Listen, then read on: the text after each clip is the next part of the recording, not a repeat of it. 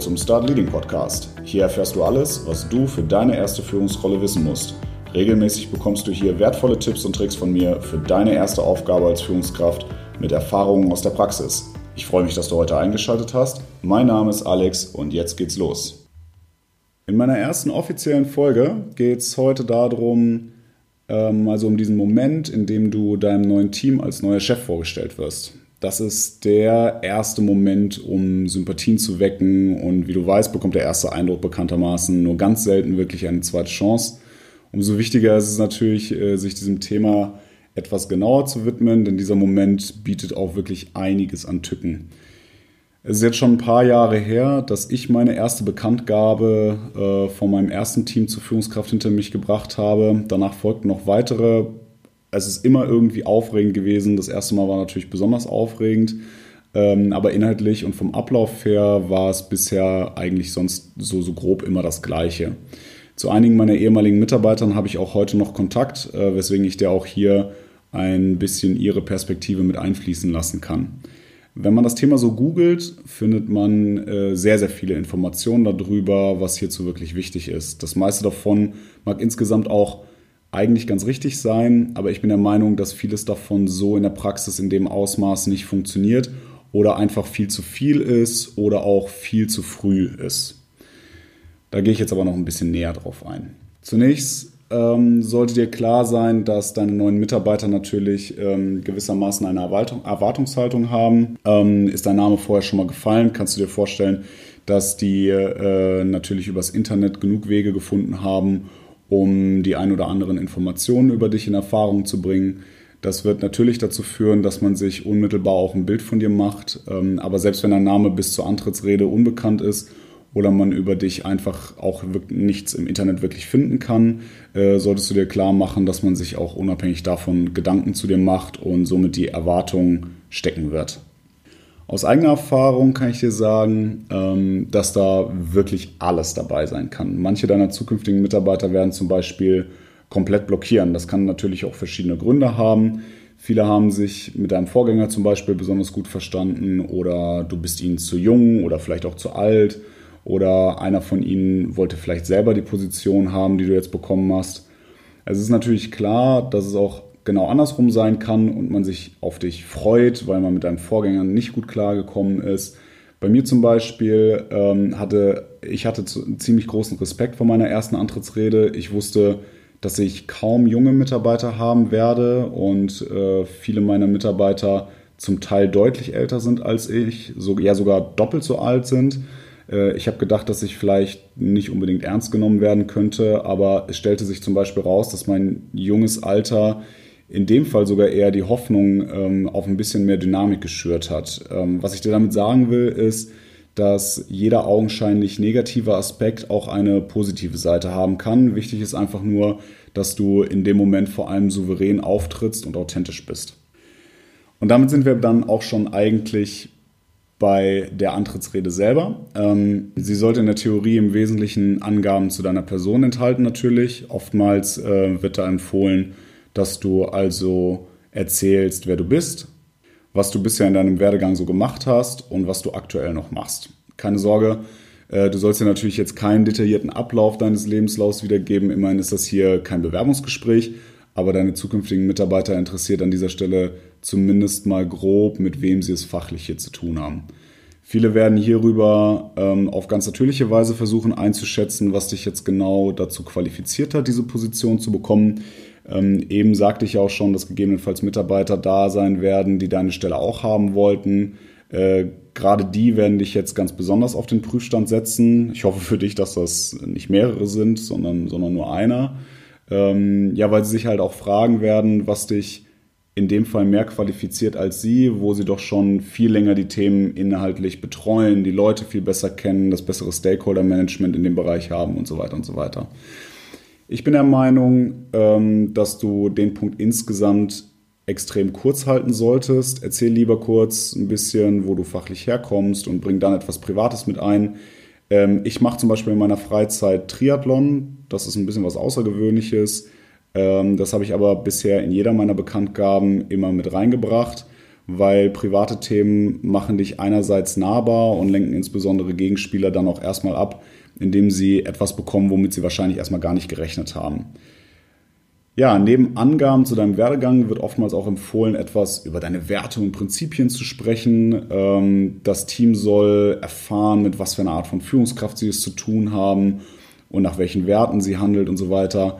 Äh, aus zwei Gründen kann ich hiervon an der Stelle echt bei der Bekanntgabe nur abraten. Das erste ist, wenn das deine erste Führungsrolle ist, dann machst du dich super unglaubwürdig, wenn du erzählst, was für eine Art von Führungskraft du bist, weil einfach gesagt, kannst du gar nicht wissen, was du für eine Führungskraft bist, weil du es ja noch nie gemacht hast. Ganz einfach. Das zweite ist, du sorgst mit diesen Angaben für Erwartungen und da du nicht die Zeit haben wirst zu begründen, warum du nach diesen Werten und Prinzipien handelst, lässt du Raum für Interpretationen, die, eine, die in eine völlig falsche Richtung gehen können. Und ähm, es ist natürlich gut zu wissen, was der Führungskraft an sich so wichtig ist, aber das kannst du zu einem späteren Zeitpunkt noch viel, viel treffender formulieren, wenn mehr Zeit ist. Aber hierzu wirst du in einer weiteren Folge mehr von mir hören. Ähm, ja, wahrscheinlich sogar in der nächsten Folge werde ich schon ein bisschen mehr darüber berichten. Meine Empfehlung an der Stelle ist also, beschränk dich auf die für dich typischen Charaktereigenschaften, erzähl kurz, wie du bist. Hierauf aufbauen kannst du natürlich später deine Werte und Prinzipien dann auch basieren.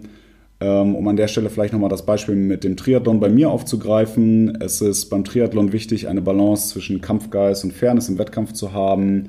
Ähm, außerdem bin ich ein totaler Freund von flexiblen Arbeitszeiten, weil ich damit mein Training mit dem Beruf auch ideal in Einklang bringen kann. Zum Glück bietet mir der Arbeitgeber das auch, dass ich da ganz gut flexibel sein kann an der Stelle. Und ähm, den Mitarbeitern kann das dann natürlich sehr viel über mich selber sagen. Ich bin zwar auf der einen Seite ehrgeizig, aber auch sehr fair und äh, bin aber zum Beispiel auch niemand, der starr auf irgendwelche Arbeitszeiten oder Anwesenheiten im Büro guckt, weil ich selber für mich halt äh, sehr flexibel halte. Als nächstes ist einer der wesentlichen Punkte zu sagen, wie es jetzt weitergeht. Gemeint ist hier natürlich dann sowas, also nicht sowas wie die strategische Ausrichtung, äh, welche Version, Vision du hast und so. Ähm, es geht eher darum, dem Mitarbeiter ganz einfach zu erklären, was du in der nächsten Zeit vorhast. Sprich, äh, wann du ankommen wirst, mit was du dich als erstes beschäftigen wirst, ob du Teammeetings planst, in welchem Zyklus die sein werden, ähm, ob du Kennenlerngespräche mit jedem Einzelnen machen willst und so weiter und so weiter. Also es geht hier wirklich um rein operative Themen, damit die Leute erstmal wissen, äh, was als nächstes jetzt passieren wird, wenn du denn dann mal da bist. Mehr braucht es an der Stelle einfach gar nicht. Äh, die Mitarbeiter sollen erstmal wissen, was jetzt als nächstes eben kommt. Ähm, und im Übrigen ist die Ankündigung von Einzelgesprächen aus meiner Sicht eine echt wichtige Angelegenheit, weil du auch Mitarbeiter haben wirst, die keine Lust haben, ähm, vor der großen Runde Fragen zu stellen oder etwas Zeit brauchen, um auch darüber nachzudenken. Die müssen halt diesen ersten Eindruck von dir erstmal wirken lassen, erstmal gucken, vertrauen sie dir schon stark genug, um, um ähm, ja, intensivere Fragen zu stellen und so weiter. Und hiermit lieferst du dann einfach subtil bereits die Möglichkeit, die Fragen im Einzelgespräch dann zu platzieren und fängst damit dann auch die etwas schüchterneren in deinem Team ein. Am Ende der Vorstellung empfehle ich dir kurz auch Raum für Fragen zu lassen. Ähm, und hier sei bitte auf wirklich alles gefasst. Ich kann mich noch gut an meine erste Antrittsrede, wie gesagt, erinnern. Äh, da dachte ich, jetzt ist genau der Moment, wo dann die Fragen zur strategischen Ausrichtung kommen. Aber tatsächlich war meine allererste Frage, halte ich fest, ab wann ich im System als Führungskraft hinterlegt bin, damit man mir die Urlaubsanträge schicken kann. Ähm, ironischerweise hatte ich hierauf weniger eine Antwort, als äh, wenn man mich nach meiner Strategie gefragt hätte. Glücklicherweise war mein damaliger Vorgesetzter ähm, in dem Gespräch dann auch dabei, den ich so ein bisschen hilfesuchend dann angeschaut habe und der dann beantwortet hat, wie das jetzt erstmal in der Übergangsphase funktionieren wird. Ähm, nichtsdestotrotz muss ich sagen, dass ich jetzt im Nachgang super froh bin, dass diese Strategiefrage gar nicht erst gekommen ist oder ich die gar nicht erst beantworten musste, weil rückblickend betrachtet wäre es viel zu früh gewesen, um über solche großen Themen schon sprechen zu können. Äh, daher auch hier ein kleiner Tipp von mir, versuch die Fragen so gut es geht zu beantworten. Aber wenn du das nicht kannst, sag das auch wirklich ganz ehrlich und versichere, dass du dich darum kümmerst und eine Antwort lieferst. Also es geht nicht darum, dass du hier auf super klug rüberkommst und jede, auf jede Antwort, äh, auf jede, Entschuldigung, auf jede Frage schon eine Antwort hast. ähm, sondern es geht darum, direkt zu beweisen, dass dir das wichtig ist, was deine zukünftigen Mitarbeiter sagen ähm, beziehungsweise fragen und dass du dich zumindest darum kümmerst, dass sie eine Antwort auf ihre Frage bekommen. Dafür ist es nicht wichtig, dass du sofort darauf antworten kannst. Ja, und natürlich sollte es unnötig zu erwähnen sein, dass du transparent machen solltest in dem Zusammenhang, dass du die Frage natürlich nachträglich kehrst. Ähm, das ist dann nämlich deine erste Chance zu zeigen, dass du dich eben um die Belange des Mitarbeiters kümmerst. Ja, zum Schluss gebe ich dir noch zwei kurze Tipps, was Fettnäpfchen angeht. Ähm, also Dinge, die du auf jeden Fall vermeiden solltest in dieser Antrittsrede. Das erste ist, keine Kritik üben auf wirklich an wirklich nichts und niemandem, also weder an deinem früheren Arbeitgeber oder deiner vorherigen Rolle, äh, auch nicht an bestimmten Personen oder ja vor allem auch deiner, deiner ehemaligen Führungskraft oder so. Äh, das gehört hier an der Stelle echt nicht hin und wirft auch nur Fragen auf, die in der Regel eher in eine negative Richtung gehen. Ne? Also ja, warum hat das da nicht funktioniert? Jetzt kommt er zu uns, hat sich da nicht verstanden, jetzt kommt er hierher, ist er der Übeltäter, warum das nicht funktioniert hat und so weiter. Also ne, diese so, so kritische Sachen äh, kann ich dir nur empfehlen, würde ich am Anfang wirklich weglassen. Das zweite ist, äh, vermeide konfliktträchtige Themen oder Meinungen. Das sollte eigentlich selbstverständlich sein, ähm, aber ich finde es wichtig, das an der Stelle wirklich auch nochmal zu sagen. Das fängt an bei Themen innerhalb des Unternehmens so ganz an erster Stelle so Sachen wie Stellenabbau, strategische Ausrichtungen äh, für das Gesamtunternehmen und so weiter ähm, und geht bis zu sehr großen allgemeinen Themen wie äh, im Bereich der Politik und Religion jetzt zum Beispiel. Ähm, da solltest du wenn solche Fragen kommen sollten, was ja schon relativ ungewöhnlich wäre, aber das kann schon mal vorkommen, äh, dass zumindest in eine grobe Richtung gefragt wird oder so, oder irgendein aktuelles politisches Thema aufgegriffen wird oder so und dann da subtil das mit in eine Frage einfließt.